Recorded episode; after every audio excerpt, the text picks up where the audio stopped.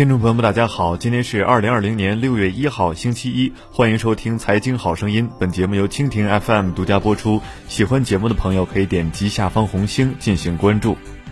美国东部时间五月三十号中午，经验丰富的道格拉斯·赫尔利和罗伯特·本肯站在火箭发射台前，他们的任务是重启美国的载人航天。这是美国近十年来最重要的一次航天任务。在 NASA 官网，这项任务被称作是发射美国。五月二十七号，因天气无法满足发射标准。原定的发射任务被迫取消。这一次，猎鹰九号火箭搭载着载人龙飞船，在九台莫林发动机的推动下成功发射升空。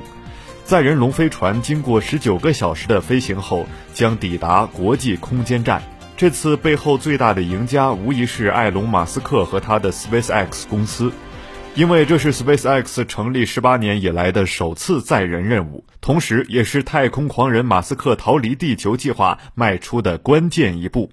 二零一零年，在航天飞机即将退役之际，NASA 便着手推动商业载人计划，以鼓励私营航天公司去开发商业航天器，来运送宇航员往返国际空间站。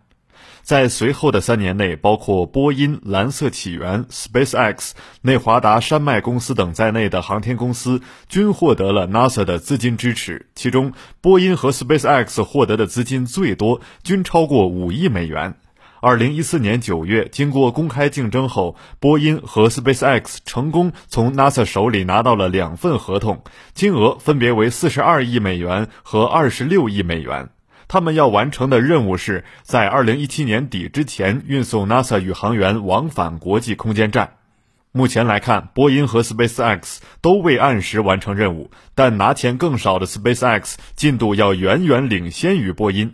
二零一九年底，波音的星际飞船发射升空，这是其进行载人飞行之前的最后一次测试。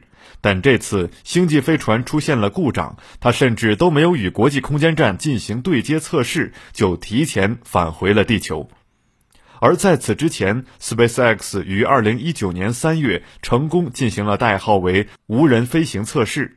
这是一次完整的端到端试飞，SpaceX 也由此创造了多项第一，比如首架与国际空间站对接的美国商业航天器，以及美国航天器首次自动对接至国际空间站等。目前，龙飞船在空间站停留多长时间还未确定，但根据 NASA 此前提出的要求，龙飞船至少可以在轨道上停留二百一十天。成功发射，只能说这项任务成功了三分之一。只有当赫尔利和本肯安全返回地球时，Demo 二才算是真正的成功。如果这次任务最终能圆满完成，那意味着 SpaceX 通过了 NASA 的测试，也将正式成为美国宇航员通往空间站的太空巴士。NASA 也已经对外透露，在这次任务完成后，SpaceX 将于今年晚些时候再运送四名宇航员到空间站。不仅如此，NASA 已经公布的阿尔特弥斯计划提出要在2024年之前送一男一女两位宇航员登陆月球。在业内看来，SpaceX 最主要的成就就是降低了航天发射的成本，以及实现了运载火箭的重复利用。截至二零二零年三月，SpaceX 实现的最高纪录是将一个一级火箭重复使用了五次。马斯克曾表示，SpaceX 的一个目标就是提高进入太空的可靠性，并降低成本。他认为一千一百美元每公斤或者更少的价格是有望实现的。NASA 曾做出估算，SpaceX 开发猎鹰一号和猎鹰九号火箭的成本共计约三点九亿美元。如果由 SpaceX 开发和改进猎鹰九号发射系统，成本约四亿美元；但要是由 NASA 开发类似的发射系统，则需要花费约四十亿美元。极高的性价比也让 SpaceX 获得了大量的订单。截至二零一八年三月，SpaceX 已拥有一百个发射任务合同。